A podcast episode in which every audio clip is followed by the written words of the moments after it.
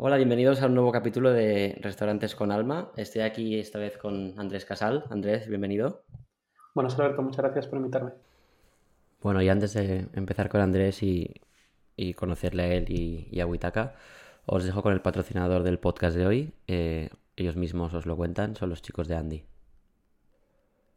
Garantiza la seguridad alimentaria de tus clientes. Ahorra tiempo, dinero y muchos dolores de cabeza con el asistente digital, líder en la restauración organizada y el food retail, Andy.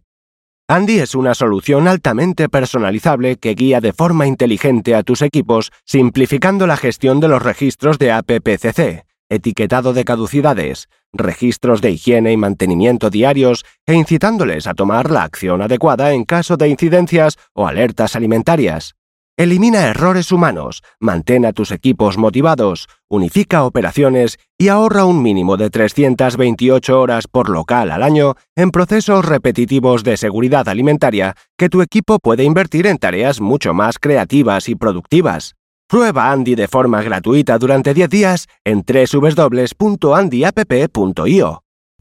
Gracias Andy por patrocinar el, el capítulo de hoy. En la descripción del capítulo os dejo el link a la, web de Andy y un poco más de información para los que os pueda interesar. Y si eres una empresa de restauración que provee servicios como Andy, Honey o otras de las que han patrocinado el podcast, os dejo también mi correo en, en, la descripción del podcast para que podáis contactarnos para patrocinar los siguientes capítulos. Muchas gracias a todos y vamos con Andrés. Andrés es uno de los dos fundadores de, de Witaka, ¿vale? Y para los que no conozcáis a Andrés o a Witaka, eh, te, cedo, te cedo la palabra Andrés y nos cuentas un poquito si quieres. Primero quién eres tú y luego nos das unas pinceladas de Witaka. Venga, pues soy Andrés, tengo 33 años, soy de Vigo, eh, soy fundador de Witaka.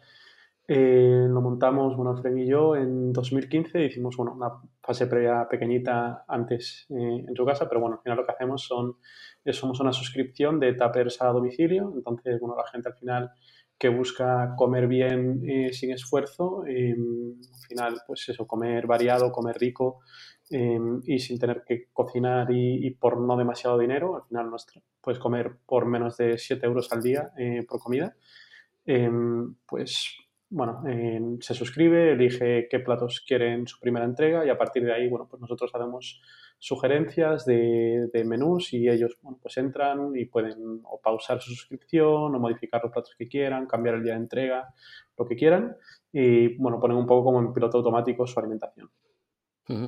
Súper chulo. Oye, y antes de, contarnos un poco por qué arrancáis esto y, cómo fueron los inicios y, cómo habéis llegado hasta aquí, para los que no os conozcan o, os hayan seguido, pero más como cliente y, y, no entiendan un poco más la parte empresarial, ¿Qué, nos puedes compartir a día de hoy de, tamaño de ventas, de número de trabajadores, tamaño de, la cocina donde cocináis, para que la gente se haga una idea de, lo grande que es esto ahora?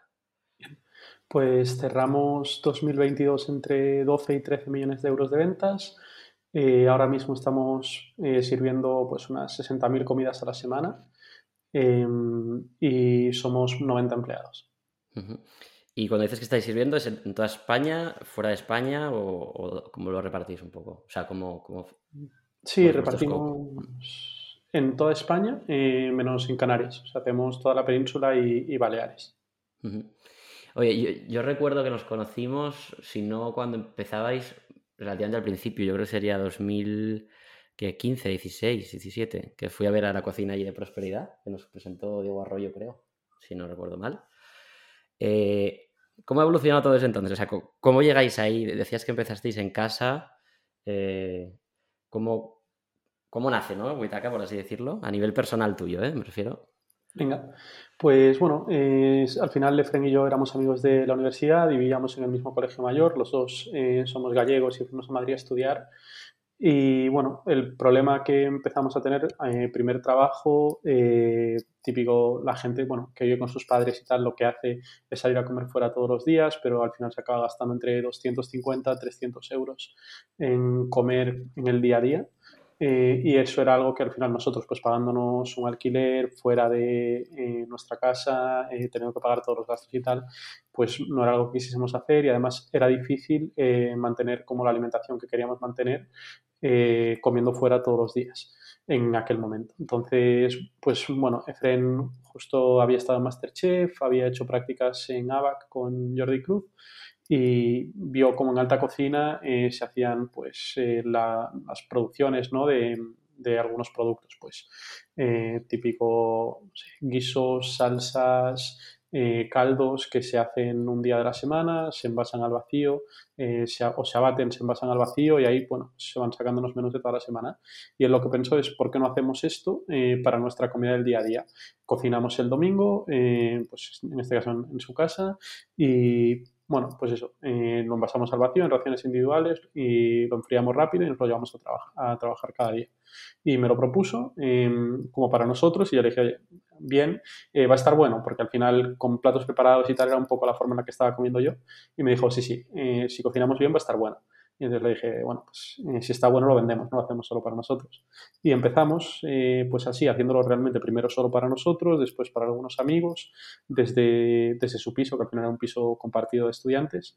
Y, y bueno, pues empezamos eso, con siete personas la primera semana y al cabo de tres meses, pues teníamos a 20 personas a las que les dábamos la comida de toda la semana y era bastante lío, la verdad. Eh, entonces ahí, bueno, pues paramos y, buscamos el primer local y montamos el primer local, esto fue en enero de 2015.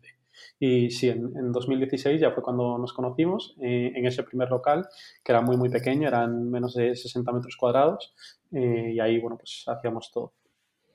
Y yo creo que al final, o sea, me imagino que el inicio hiciste que cuentas de, oye, vamos a hacerlo para nosotros, el, lo vendemos, me imagino que era a vuestros compañeros de, oficina, ¿no? Me imagino los primeros, lo típico que te verían esto y, oye, ¿esto dónde sale, no? ¿O qué? Sí, eh, incluso amigos, pues nosotros al final, al estar en Madrid, haber estudiado allí, mucha gente está en la misma situación que nosotros, ¿no? O sea, nosotros teníamos el problema, pero había mucha más gente cercana a nosotros con el problema. Entonces, pues eso, también a, amigos, eh, que, bueno, hubo ahí siete valientes la primera semana que, se animaron a pedir. y nada, pues eso, rápido creció con, los compañeros de trabajo, en realidad, de nuestros amigos. Y ya en ese momento, o sea, dices, eh, si está bueno lo vendemos, ¿no? Pero en ese momento, o sea, la visión que teníais del negocio, ¿no? obviamente, en lo que es hoy, pues nada que ver, ¿no? Porque yo creo que cuando, cuando inicias tienes mucha ilusión, pero no te puedes llegar a imaginar el, cómo va, a ser el camino, ¿no? Pero te lo digo porque al final, cuando alguien piensa en montar un restaurante, digamos que el camino suele estar más definido, ¿no? En el sentido de decir, oye, pues tengo que tener, ¿sabes?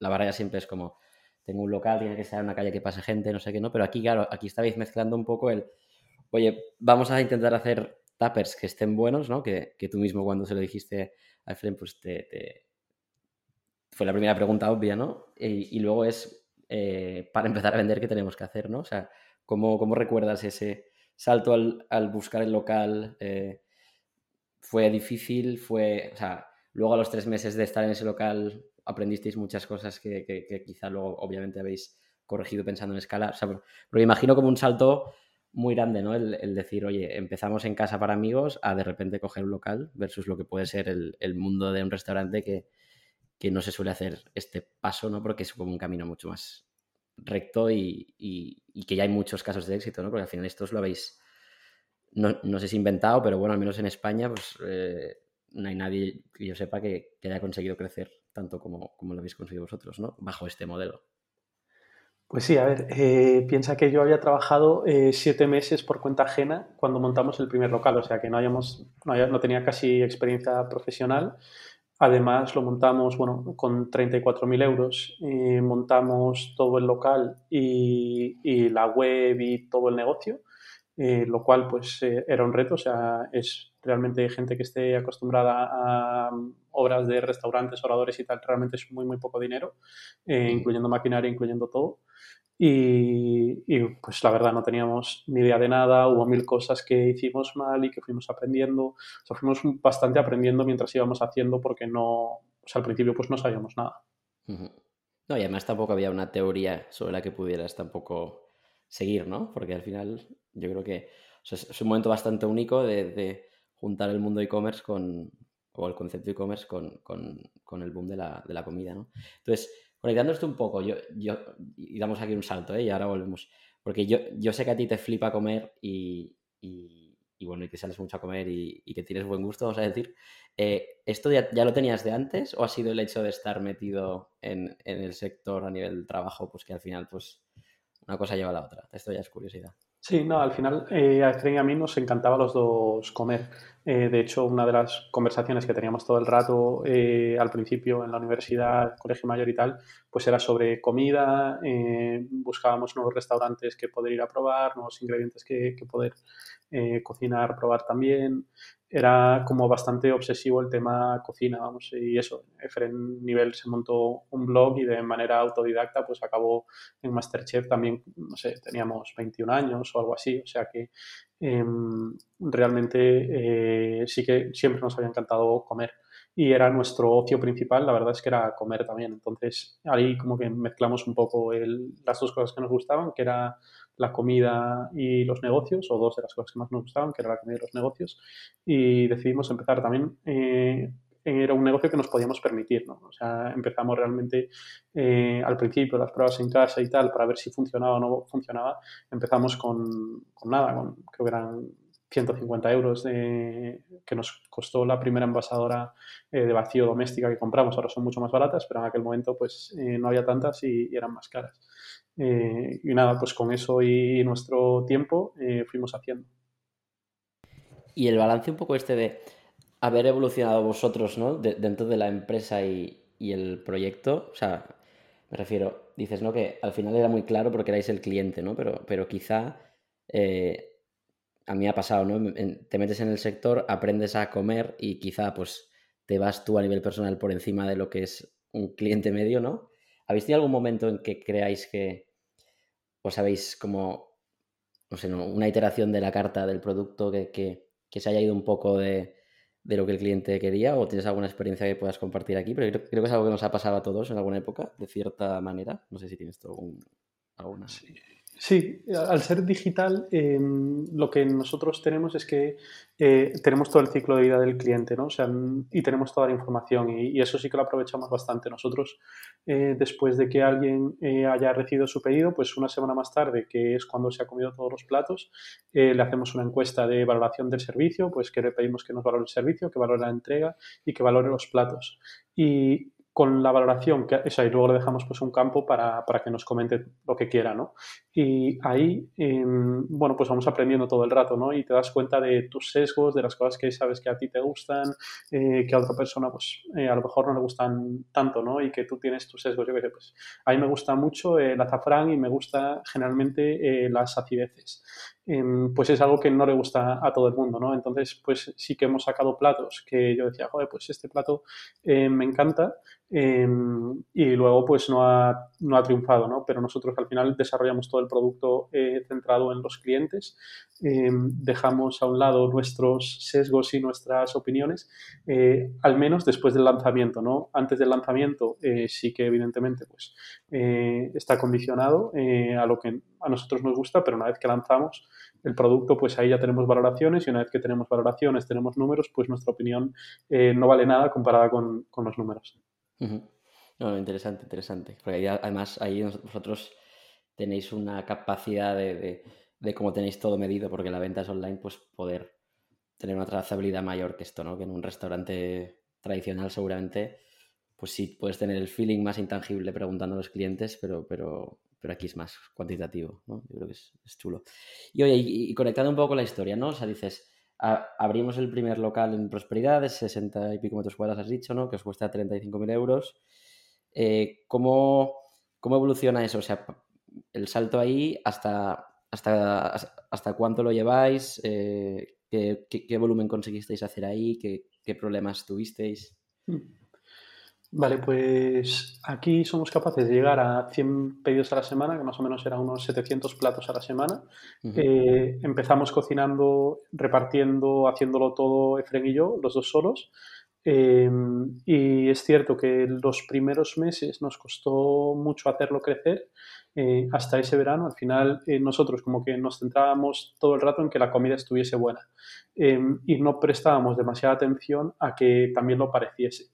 Entonces, eso nos dificultaba el crecimiento, ¿no? porque al final había gente que llegaba a una web, eh, donde veía unas fotos que ninguno de los dos pues sabíamos de fotografía, eh, entonces las fotos pues realmente no estaban demasiado bien, a una web que tampoco ninguno de los dos sabíamos nada de, diseño, eh, ni teníamos demasiado buen gusto a nivel pues, pues de diseño, em, y la web era fea y era mala, era lenta, o sea, no, no, no estaba bien, pues al final, aunque fuésemos capaces de llevar tráfico, la gente no, no convertía, ¿no? Entonces, salvo que fuese una recomendación de un amigo, no éramos capaces de clientes nuevos. Entonces ahí teníamos un problema, porque sí que es cierto que la recurrencia era muy buena, que la gente que lo probaba luego repetía, pero nos costaba mucho eh, conseguir gente nueva que nos probase. Y, ahí pues nos tiramos, eh, pues eso, eh, 6, 7 meses eh, creciendo muy poquito. igual en casa llegamos a hacer como 20 pedidos a la semana y lo máximo que conseguimos en estos primeros 7 meses fueron 40, que son, pues al final no daba para pagar nuestros sueldos. Y, y nada, pues eso era, era, un problema, ¿no? Entonces en verano sí que nos propusimos eh, cambiar todas las fotos, cambiar el diseño, cambiar el packaging también y estuvimos como mucho tiempo dedicado, o sea, bueno, básicamente el verano dedicado a eso y a la vuelta sí que fuimos capaces de hacer un salto grande, o sea, estábamos acostumbrados a, eso, a hacer unos 40 pedidos a la semana y al cabo de no sé, en, en, cuanto lanzamos el nuevo packaging, la nueva web, hicimos una colaboración con una newsletter pues fuimos capaces de doblar las ventas de una semana para otra, pasamos de, 40 pedidos a 80 pedidos y ahí pues bueno, eh, cambió la cosa, ya nos daba como para cobrar un sueldo y, mejoramos mucho, eso sí que fue un aprendizaje. Y luego a nivel local es que tuvimos, o sea, muchos fallos, ¿sabes? Eh, no, por ejemplo, a nivel... Eh, no sé, la electricidad, pues tuvimos que cambiar el cuadro eléctrico, después el, varias, varias cosas allí que antes de montar un local pues no te das cuenta la primera vez. Hmm. Sí, no, yo creo que son cosas que los han pasado a todos y creo que los que estén en el sector se, se identificarán, ¿no? porque yo creo que también son cosas que aprendes de ellas, pero a la vez luego en la siguiente te vuelves a dar por, por, porque se escapa por otro lado, ¿no? Al final hay tantas, tantas cosas que cuando no es un cuello de botella en un lado, te sale, te por otro. Entonces, en este local llegáis a, a estar, decías, eh, después le dieron 40 pedidos semanales y hasta cuánto aguantasteis ahí de, pedidos, pudisteis aguantar. Ahí estuvimos hasta unos 120 pedidos a la semana em, y esto fue en más o menos, ¿eh? en noviembre de 2016. Eh, al final sí estuvimos casi dos años, luego fuimos, vamos, traspasamos el local y lo que, bueno, lo que conseguimos fue, al final lo que preveíamos era que nos íbamos a, tener que cambiar, o sea, si conseguimos, al final entonces una inversión en un local, ¿no? Que es una inversión grande que debería ser capaz de amortizar, no sé, pues a 5 o 10 años por lo menos. Eh, nosotros lo que veíamos era que si cumplíamos el plan, que éramos bastante ambiciosos en crecimiento y tal, eh, se nos iba a quedar corta la, el siguiente, o sea, corto el siguiente local, casi hiciésemos la inversión que hiciésemos relativamente rápido. Entonces lo que intentamos fue no tener que hacer nosotros la inversión, sino que eh, la hiciese otra persona em, y que luego él se quedase local, se lo pudiese alquilar a otra, a otra empresa o lo que fuese. Y bueno, pues lo conseguimos, la verdad. Em, entonces no tuvimos que gastar nosotros en hacer la inversión del siguiente local, nos fuimos a una nave, bueno, en realidad era una, una cocina no una nave todavía, era un local, eh, pero bueno, ya mucho más grande, eran 600 metros, era 10 eh, veces más grande que, el, que, el, primer orador y ahí eh, pues eso, fuimos capaces de no tener que hacer nosotros la inversión, pagábamos un extra al mes porque lo hubiese hecho otra persona, pero eso nos permitió pues movernos rápido. ¿Y esto era en Madrid también o ya salisteis de la ciudad centro, por así decir, M30 o lo que fuera? No, esto era todavía en, Madrid, M30, eh, y, nada, bien, pues eso, estuvimos ahí, ahí ya sí que estuvimos eh, un poquito menos, todavía estuvimos alrededor de, un año, vamos. Y luego entonces ahí, entiendo, os pasa un poco lo mismo, pero obviamente con un orden de magnitud mucho mayor, ¿no? O sea, entráis, hay que rehacer procesos porque me imagino, obviamente, al trabajar con un espacio distinto, pues hay que reingeniar un poco y, ahí llegáis hasta cuántos pedidos más o menos. Eh, aquí llegamos como a 1.300 pedidos más o menos, 1.300 o 1.400, algo así. Em, y bueno, esto eh, realmente hay, eh, eso, al no montarlo nosotros, teníamos una capacidad limitada eh, de actuación eh, sobre qué cosas se ponían y se dejaban de poner y la calidad de, esa maquinaria, ¿no? Eso sí que fue un problema eh, o sea, tuvo lo bueno que tuvimos que invertir mucho menos de lo que tendríamos que haber invertido si lo hubiésemos montado nosotros. Tuvo lo malo que la persona con la que dimos tampoco era una persona bueno, pues que hiciese las cosas demasiado bien y ahí pues rápido nos encontramos con problemas pues de luz, de extracción, eh, bueno, de todo la verdad. Em, las cámaras tampoco eran la leche, entonces ahí sí que, bueno, tuvimos eh, pues otra serie de, problemas, pero bueno, como realmente era para, para, poco tiempo y nos fuimos rápido, eh, tampoco pasó a mayores, pero, pero bueno, eso tienes otra serie de problemas cuando no lo montas tú y cuando sabes que estás ahí por un tiempo corto. Bueno, al final también entiendo que al margen de lo que dices, pues claro, al final el, incentivo de quien hace la inversión es minimizar también la inversión, ¿no? Y, dar el servicio más justo, que en este caso, pues como dices, pues quizá era demasiado, demasiado justo, ¿no? Y, entonces ahí, ¿cómo, ¿cómo saltáis, no? Porque entiendo que primer local tenéis esta experiencia que decías de se me va a quedar pequeño y, si tengo que hacer la inversión, luego al, al, traspasarlo, pues o no le he amortizado o, o bueno, o no ha sido lo más eficiente posible, probáis este modelo, entonces con el aprendizaje este, entiendo, volvéis a, montarlo vosotros, la siguiente, o cómo, cómo, fue? Sí, aquí lo que sí que pasa es que crecemos muy rápido. Eh, pasamos en, no sé, estábamos en enero del, o sea, aquí nos movemos como eso, en noviembre del 16. Em, en enero del 17 em, estábamos a lo mejor haciendo, no sé, 150 pedidos y, estábamos haciendo, mm, no sé, 9.000 en, en junio. O sea, perdón, 900 eh, en, en, junio. Entonces realmente ahí sí que crecemos eh, muy, muy, muy rápido y, y bueno, pues eh, realmente lo que necesitamos es movernos de ese, de ese local a uno más grande como se había cumplido un poco, o sea, realmente lo que teníamos que validar en este local a nivel comercial no era que nosotros podíamos adquirir clientes gastando, bueno, pues no mucho dinero, o sea, por debajo de, un coste de adquisición, de un importe eh, que nos permitía tener una relación de rentabilidad por el lifetime value sobre CAC eh, buena, ¿no? Eh, o sea, al final los ingresos o la, bueno, pues el resultado operativo que te deja un cliente sobre el, coste que tienes en captar ese cliente. Entonces, lo que necesitábamos ver era que podíamos gastar dinero en captar clientes y que ese coste de adquisición era razonable y que podíamos ir captando cada vez más clientes. Entonces, eh, ya sabíamos que el producto era bueno em, y porque la recurrencia era, buena, ¿no? La gente cuando lo probaba repetía y repetía mucho. Eh, y aquí, pues efectivamente, validamos que somos capaces de, captar clientes por debajo de este coste de adquisición que nos fijamos y que éramos capaces de captar muchos clientes y por eso somos capaces de, hacer este crecimiento. Y, ahí, pues eso, eh, pasamos muy rápido, eh, de 150 en, 5 meses, pasamos de 150 pedidos a, 900 o 1000 por ahí.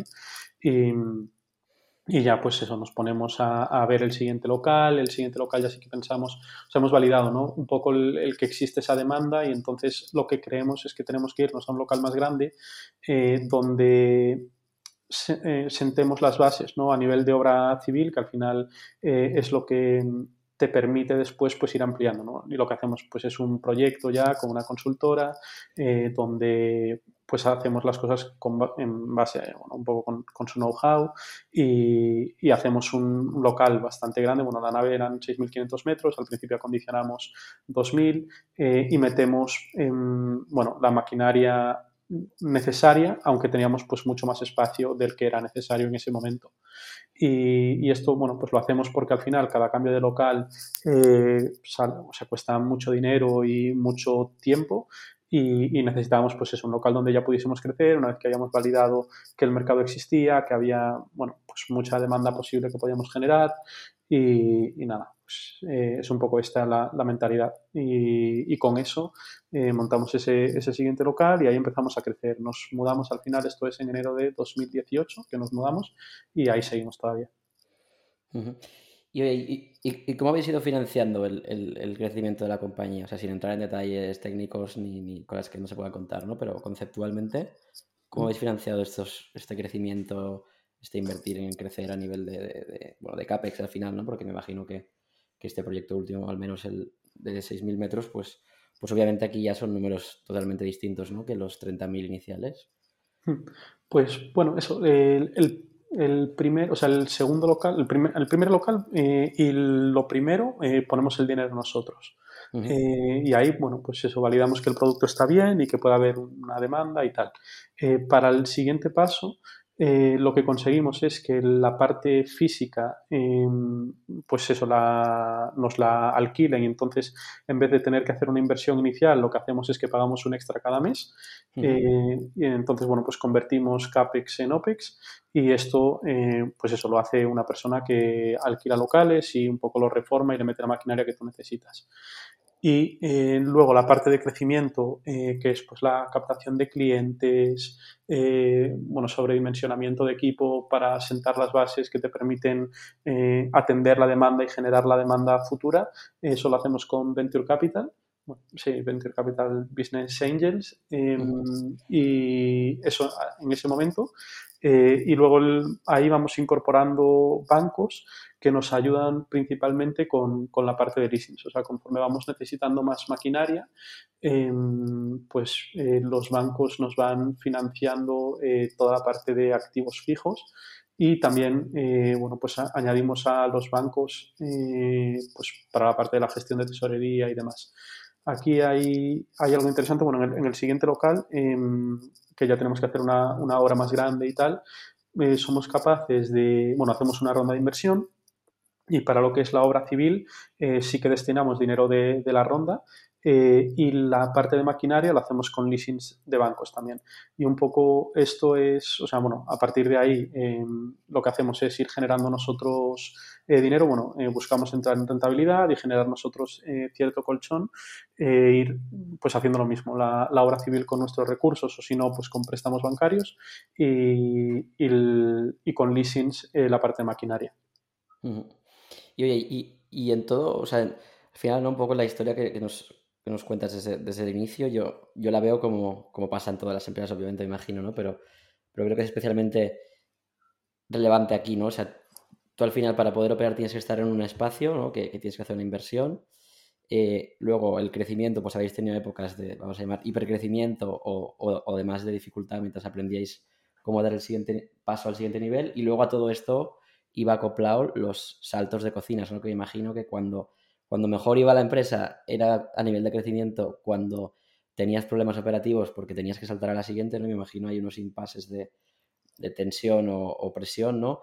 A nivel personal, o sea, ¿cómo has vivido esto, no? Porque al final yo creo que, o ninguna empresa es fácil, obviamente, y, no digo que haya sido más difícil que, cualquier otra, pero, me imagino, ¿no? Que, que esta tensión de, oye, cuando, cuando mejor vamos más prisa hay para, dar el salto y, entonces la financiación, las obras, que también son momentos tensos, se, juntaba todo con máximo en ventas, ¿no? Que creo que en muchos negocios, cuando el negocio va muy bien, eh, pues levantas una ronda y, es muy fácil porque todo va para arriba. Pero claro, aquí tenéis la complejidad de que tenéis que deployar el dinero para poder seguir creciendo, ¿no? Con toda la, burocracia que hay para dar estos saltos de localizaciones.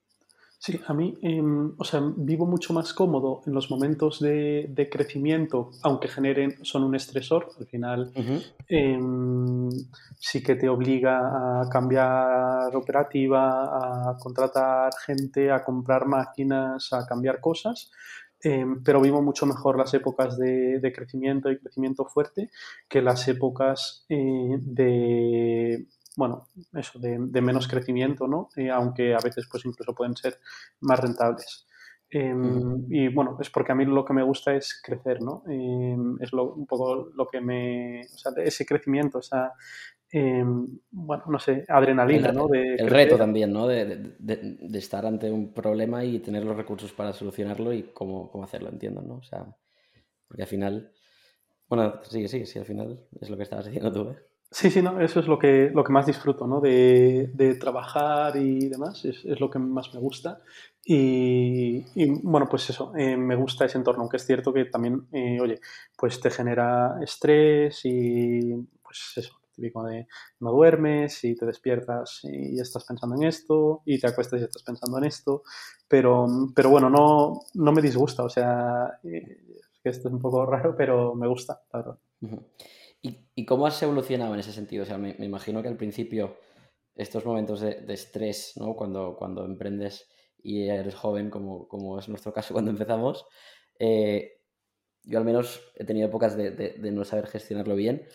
¿cómo has gestionado tú eso? Si, si has hecho algo en concreto o simplemente a, a, base de palos se aprende o un poco que, cómo has trabajado eso, si, si es que ha sido así.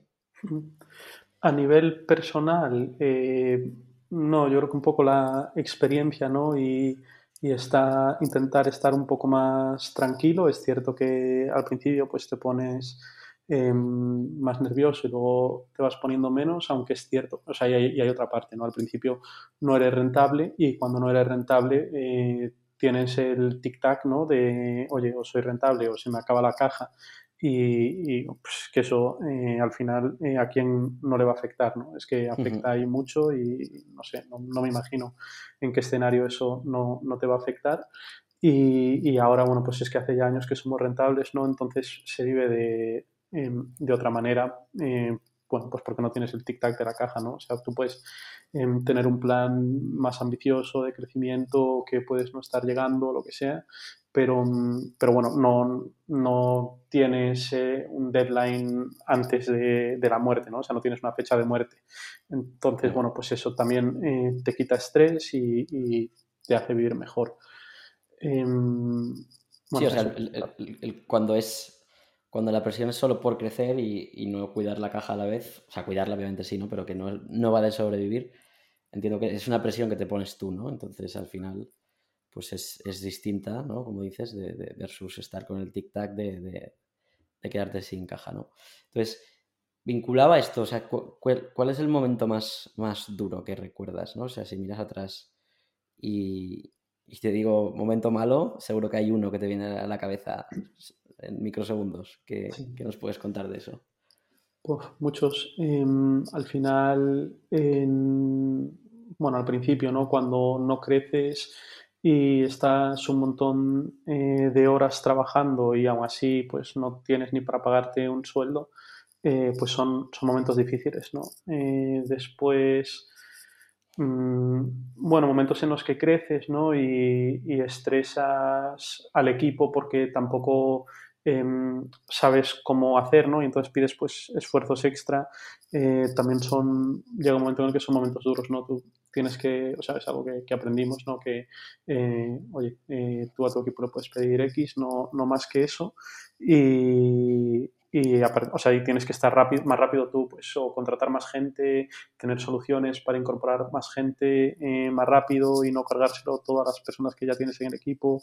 Eh, bueno, cosas que vas aprendiendo que también eso son, eh, o sea, nos costó aprenderlo y son momentos eh, difíciles también y, eso, pero principalmente momentos en los que, o sea, bueno, eso, o problemas a lo mejor de equipo o, problemas de, caja, ¿no? De decir, oye, muy bien, estoy creciendo, pero estoy gastando más de lo que podría, de lo que debería gastar, o no estoy creciendo lo suficiente y entonces no voy a llegar a, los objetivos que me había planteado, no voy a llegar a, la rentabilidad. Eh, creo que son de los momentos más, más difíciles. Y oye, y a, y a nivel de, de, o sea, un poco también vinculado a esto, ¿no? ¿En qué momento, o sea, recuerdas como que que os disteis cuenta que había algo grande, ¿no? Porque yo creo que una de las preguntas que seguro os habrán hecho mil y una veces cuando, cuando ibais a por fondos, me imagino que sería, oye, ¿cuál es el tamaño de mercado de, de la oportunidad, ¿no? Porque es, estáis en un segmento gigantesco, pero ¿cómo calcular o medir cuánta, cuán grande puede ser esto, ¿no? Y, y, aquí estoy hablando yo por hablar, ¿eh? pero, pero yo cada año que, que, que salen o, o que publicáis crecimiento, ventas, yo flipo. Desde el día que nos conocimos en la cocina pequeñita, hostia, ¿sabes? Digo, joder, eh, qué heavy, porque no es solo captar y, y, cocinar y que esté bueno, es como crear un segmento, ¿no? Porque sí que es verdad que el caso de uso está claro y, y compites pues contra el tupper, contra la comida de, del súper, ¿no? Pero, pero estás también educando un, un nicho que, que, tiene que hacerlo con, con planificación, con, con, suscripción ahora, ¿no? Un poco todo esto, ¿cómo, ¿Cómo ha sido la evolución mental tuya, eh? te diría, ¿no? De, del principio cuando veis que, que, hay algo ahí, ¿no? Y te lanzas a por ello, yo te diría desde la inconsciencia, como nos ha pasado a todos, ¿no? ¿Cómo, pues cómo... esto sí, ha sido lo más difícil, la verdad, porque al final no es que estuviésemos digitalizando algo que ya existía o, o, montando un negocio, pues, no sé, montas un restaurante, pues la gente sabe lo que es un restaurante. Claro. Eh, o, o, yo qué sé, eh, pues antes se vendían viajes en agencias de viajes, pues pasas a hacer una agencia de viaje online o vendes vuelos online, ¿no? Pues, oye, es complicado, ¿no? las primeras personas que lo hacen, pero estás digitalizando algo que ya sucedía en el mundo físico. Em, nosotros al final em, montamos una nueva categoría eh, que encima mezcla lo online con lo, offline, porque nosotros pues entregamos comida, pero toda la parte de pedidos eh, y demás se hace todo web, con lo cual pues eso es, un reto, ¿no? Y, la verdad, eh, a nivel de, o sea, cuando nos dimos cuenta de, de, que esto podía ser algo grande, yo creo que nosotros al principio en casa como que crecimos relativamente grande, eso de las primeras siete personas a las que nos, que nos, que nos pidieron la primera semana a 20 fue rápido, entonces ahí fue como, oye, parece que hay gente suficiente como que tiene este problema. Em, después eh, en esa vez como que mejoramos un poco la, o sea, que mejoramos la apariencia, la estética eh, del producto y de la web y pasamos rápido eso pues en una semana, ¿no? De 40 a 80 pedidos también fue, fue importante. Em, o sea, dices, oye, si es la primera acción de marketing que hacemos y tiene estos resultados, eh, pues lo que tenemos que hacer es hacer más, ¿no? Y entonces ahí también, y, todavía eran cifras como bastante pequeñas, ¿no? Pero después también en, 2017, cuando, bueno, perdón, en 2016, cuando vemos que, no, perdón, en 2017, cuando vemos que vamos invirtiendo dinero en marketing y vamos captando cada vez más clientes, pues eso, entre enero, febrero, marzo de esos meses y que vamos creciendo mucho cada mes, eh, también dices, oye, pues es que el mercado es grande, ¿no? Y realmente aquí eh, hay algo. Eh, o sea, puede ser realmente muchísimo más grande. Y, y, el tamaño de mercado, nosotros siempre habíamos pensado que podía ser muy grande porque al final dices, joder, eh, comer a mitad de precio de un menú del día, eh, controlando pues las calorías, todos los valores nutricionales que estás comiendo, algo que esté rico y sin dedicarle tiempo, no sé, nos parecía como algo que, o sea, y variado y tal, o sea, que te cuidas y todo, es como, joder, ¿por, qué la gente no va a pedir esto? De hecho, aún a día de hoy, ¿no? Es como, bueno, nosotros estamos suscritos, ¿no? Y comemos Witaka todos los días, es como, o sea, ¿por qué no, no, nos pide más gente, ¿no? Con lo bueno que está mm. y demás, eh, pues, no sé, para, para nosotros eh, es lo contrario, ¿no? O sea, ¿qué motivos hay para no pedir más que qué motivos hay para, para comer con nosotros? Claro. Y, y a, a, lo largo de estos años, me imagino que también que, que, que el delivery ha ido evolucionando y, y obviamente como tú decías, ¿eh? no, no, tiene nada que ver, pero a la vez, pues oye, es una compra online con entrega física, ¿no? Entonces, ¿qué, o sea, me imagino obviamente que hay factores externos que han ayudado a, educar o, a que la gente esté más predispuesta o a penetrar un tipo de público. con todo esto me viene el COVID a la cabeza, ¿no? Entonces, ¿cómo, cómo se impactó esto? Pues, a ver, al final eh, nosotros crecimos mucho con, durante el COVID porque al final eh, mucha gente que, que, salía a comer fuera eh, cada día en el trabajo eh, con los compañeros y tal, pues pasa a estar en su casa, ¿no? Y es gente que probablemente tampoco quería cocinar o que al menos no quería cocinar en sus comidas de diario y, está en su casa, no puede salir a restaurantes. Hubo algún día que incluso el delivery estuvo cerrado y nosotros no, no cerramos en ningún momento, ¿no? O sea, yo bueno, me acuerdo de las colas que hay en supermercados, que eh, online pues tampoco se podía pedir y demás. Y, y, nosotros pues ahí sí que seguimos sirviendo y crecimos mucho. De hecho, lo que hicimos fue bajar casi al mínimo la inversión en, en marketing para mantener eh, o sea, para poder servir a los clientes que, que, teníamos, porque incluso eso con, sin inversión en marketing, pues captábamos muchísimos clientes, muchísimos clientes nuevos. Y, y bueno, pues fuimos, o sea, eso era como bastante eh, contrarreloj, ¿no? De, oye, que la semana que viene hay que meter esta máquina porque si no, no llegamos y tal. O dentro, da igual, ¿eh? dentro de tres semanas vamos a tener que tener esta máquina porque estamos en el límite de, nuestra capacidad y tal. Eh, pues ponte a buscar en ese momento eh, maquinaria extra, que te la trajesen, qué tal. bueno, pues era, era un lío, la verdad. Pero, pero bueno, la verdad que o sea, fue bien, fuimos capaces de llegar todo el tiempo y, y pues fuimos creciendo bastante y nada, pues eso, eh, nos afectó como positivamente a nivel económico. Oye, una de las cosas que, que admiro más de vosotros, de, de, ese tiempo que os conozco y, y, aquí estoy extrapolando, pero por, porque sé que en primera persona, eh, pues en la época mismamente que, que he estado en Globo, que, que se habla muchas veces de colaborar con vosotros y me imagino pues que os habrán contactado desde, pues me puedo imaginar, eh, supermercados, centros comerciales, o sea, al final no, lo fácil, ¿no? Desde el punto de vista de un, emprendedor que, que, hace una inversión grande en CAPEX y tiene volumen para producir y quiere crecer, el, plantearse abrir canales y canales y canales, ¿no? O meterse, probar. Esto, por un lado, no sé si lo habéis hecho, alguna prueba. Y dos, hostia, yo siempre he admirado que las veces que, que yo he estado por ahí mareando, ha sido que no, y, y yo me ponía en vuestra piel y pensaba, es que joder, es que tienen toda la categoría por delante, ¿para qué te vas a liar? ¿no? Y lo importante que es el foco. Pero claro, todo esto ha estado siempre en mi cabeza, es una cosa que, nunca hemos hablado, ¿no? Entonces, me gustaría saber cómo, piensas en eso y, si realmente habéis hecho alguna prueba alguna vez y por qué no lo habéis hecho o entender un poco vuestra filosofía. Vale. Eh, nunca hemos hecho ninguna prueba y realmente porque al final nosotros estamos construyendo una categoría eh, que es eh, difícil de posicionarte y de comunicar. en el sentido de que cuando te preguntan qué es Witaka, pues hoy puedes decir una suscripción de tappers a domicilio. Si fuésemos mm, platos preparados que venden en el supermercado, que venden en Globo y que venden en su web, ¿Qué es Witaka? Eh, pues no sé, es que sería una marca de, platos preparados, ¿no? Eh, sin embargo, al final, nosotros lo que, o sea, lo que queremos construir es también pues, esa relación con los clientes, eh, ese ser capaces de ir aprendiendo de los clientes, de servirles cada vez mejor.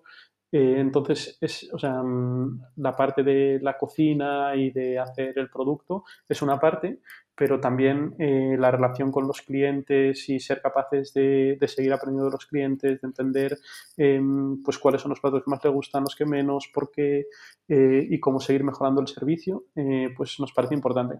Eso, al final, no sé, o sea, creemos que somos, que no solamente somos, pues, em, o sea, productores o elaboradores de platos preparados, eh, sino que tenemos también esa parte de retail, ¿no? de conexión con los clientes que creemos que es importante y que nunca hemos querido, hemos querido perder. Y la parte de posicionamiento también es importante. Al final, eso, el, ¿qué es Witaka? Pues saber, o sea, ya no es fácil eh, poder responderlo, ¿no? cada vez va siendo más fácil, pero eh, no era fácil poder responderlo y, para no liar más a nuestros clientes o posibles consumidores, o sea, tener pues eso, un posicionamiento y un, mensaje claro.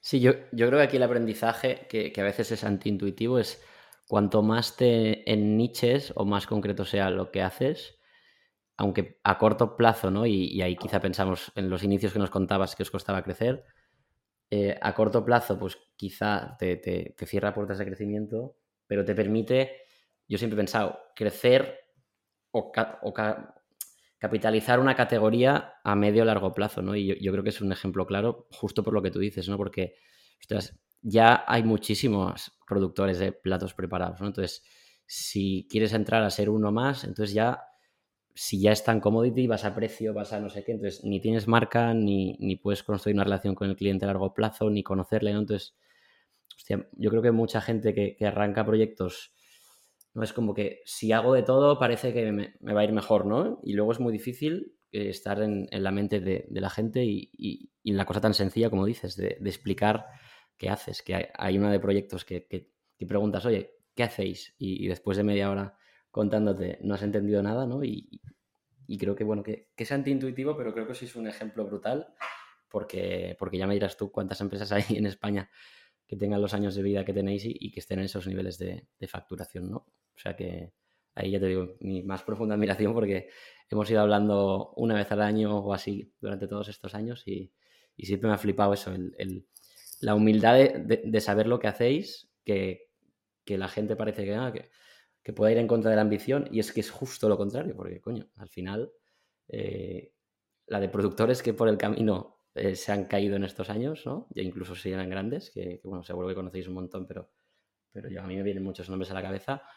Y, por el hecho de a veces de, que cuando tu core business ya es innovador, eh, tu día a día ya es innovar, como para estar innovando, ¿no? Es como hacer la innovación de la innovación y, complicarte la vida, ¿no? Por, lo que decías, que al final el crecimiento que tenéis ya, ya es jodido de, por un lado, financiar, machear el espacio con, con la demanda y, y seguir adquiriendo usuarios de forma rentable, como para meterte en más canales, ¿no? No, no, no los vas a poder controlar. Sí, o sea, al final es un poco, o sea, como la ambición extra, ¿no? O sea, nos creemos tanto la categoría exacto, que creemos que estando solamente en esta categoría, eh, pues mm, vamos a ser capaces de hacer un negocio gigante. Que luego, a ver, lo piensas y dices, yo qué sé, pues em, si haces un negocio en moda, pues igual tienes, y tu, yo qué sé, tu diferenciación es la marca, pues igual tiene sentido estar en más canales, ¿no? Porque yo qué sé, pues haces moda sostenible o haces mm, clásicos o básicos de moda de calidad y asequible. Bueno, pues entonces, o sea, si tu diferenciación va por ahí o por marca o por lo que sea, eh, pues igual tiene sentido, ¿no? Como eh, leverage en la marca, apalancar la marca en más canales y tal. Pero creo que en nuestro caso no, no tiene sentido. No, está claro que no hay una receta única, sino todo el mundo lo haría y, le sigue también como a vosotros, ¿no? Pero yo creo que, que lo habéis sabido entender súper bien desde el primer día y, y vamos, mi más sincera admiración y, enhorabuena.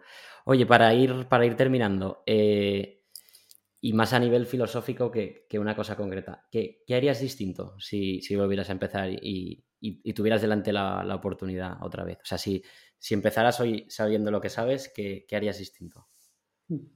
Sí, esto es, difícil. Eh,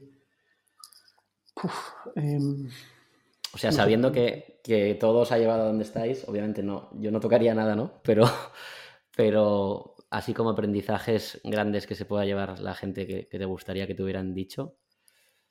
Yo qué sé, pues a lo mejor haber lanzado directamente en el modelo de suscripción nos podría haber ayudado eh, bastante, ¿no? Pero, pero bueno, eso lo dices ahora Mm, Realmente antes, o sea, no sabemos qué habría pasado. Eh, igual ya directamente haber lanzado el modelo de suscripción era algo como todavía más difícil de comprender y mm. que la gente no se hubiese suscrito al principio. Em, bueno, puede ser. O sea, es que al final es difícil eh, eso. Y, y, algo sí, o sea, como, como más de maquinaria o que se puede aplicar como más eh, restaurantes o lo que sea, el haber comprado, eh, o sea, la diferencia entre la maquinaria buena y la maquinaria mala en precio es muy pequeña em, y luego te ahorras muchísimos problemas comprando maquinaria buena a nivel de cosas que, o sea, máquinas que se estropean, eh, mantenimiento, eh, y demás, casi siempre eh, las máquinas caras son, o sea, salen a cuenta más que las máquinas baratas. Y oye, ya que siempre habéis tenido muy claro lo que sois y lo que no sois, ¿no? Cuéntanos un poco dónde ves Uitaka en los próximos dos, tres años o cuál es el plan a nivel, no sé si expansión geográfica o, por, dónde, por dónde va a venir el crecimiento, que me imagino que vais a seguir detrás de él. Bueno, al final nosotros un poco la filosofía que tenemos es em, qué, te, hace que, o sea, qué, te evita eh, pedir huitaca, qué hace que no pidas eh, huitaca ¿no? para comer en el día a día. Y, vamos intentando minimizar eso, esos problemas que, pueden surgir o esas barreras que puedan surgir eh, para, no, para no estar suscrito y, comer cada día con nosotros. Entonces, pues seguiremos eh, reduciendo esas barreras, eh, mejorando producto, especialmente en toda la parte de salud. Hemos hecho un esfuerzo bastante grande y lo seguimos haciendo. Eh, sabemos que es algo que nos diferencia mm, con respecto a cualquier otro, ¿no? Al final, con nosotros, pues sabes qué estás comiendo, qué ingredientes son, cuáles son los valores nutricionales de esa comida que estás haciendo. Em, porque bueno, pues está todo etiquetado. Em, y con respecto incluso a cocinarte en tu casa, ¿no? Que, oye, pues eh, tú en tu casa, vale, pues compras eh, tantos gramos de esto, de lo otro, tal, haces una receta, pero es que si quieres saber como los valores nutricionales, si quieres saber cómo monitorizar bien tu alimentación y tal, eh, es, o sea, es complicado, es difícil em, poder hacerlo en casa, o sea, lleva mucho tiempo. Y, eso nosotros pues es algo que, solucionamos y que cada vez pues vamos más por esa vía, ¿no? La vía de salud, eh, de independientemente de si lo que quieres pues es eh, ponerte más fuerte o si lo que quieres es adelgazar, o sea, intentar ser versátil y ofrecer todas las opciones, em, pero, pero ir como bastante pues por esa vía, ¿no? Por la vía de, salud eh, y aportar ya no solo dar de comer rico y, y variado, sino pues eso también saludable y saludable entendido como lo que, bueno, pues tú consideres o lo que tú quieras conseguir con tu, con tu alimentación. Em, y por ahí va a ir, eh, sobre todo. Muy chulo. Oye, última. Eh, si, como me has dicho antes, fuera de micro, que has escuchado varios capítulos, o bueno, todos has dicho, eh, me imagino que estás, sabes, y la tienes preparada. ¿A quién deberíamos entrevistar siguiente y, por qué? Y te voy a pedir luego que me lo, me lo presentes. Sí, em, lo estuve eh, pensando y yo, pues la verdad, llamaría a Hugo de Grosso. me parece impresionante lo que han conseguido y siguen consiguiendo.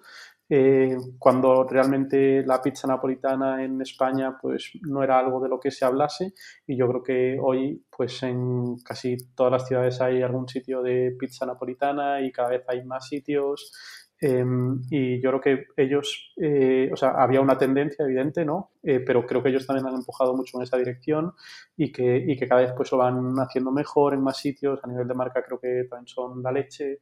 Em, no sé, me gusta mucho lo que hacen, cómo lo hacen, eh, entonces pues lo, entrevistaría. Perfecto. Pues nada, luego te pediré que, me ayudes a perseguirle. Andrés, mil gracias por, este rato. Espero que la audiencia lo haya, lo haya disfrutado y a los que hayáis llegado hasta aquí, pues muchas gracias también por, escuchar y a pedir Witaka. Venga, muchas gracias a ti y eso es a pedir Witaka. Gracias, Andrés. Hasta luego. Chao, chao. Os voy a dejar también la descripción del, capítulo, eh, un código de descuento para, para vuestro primer pedido en Witaka. Muchas gracias por escuchar y nos vemos en el próximo capítulo.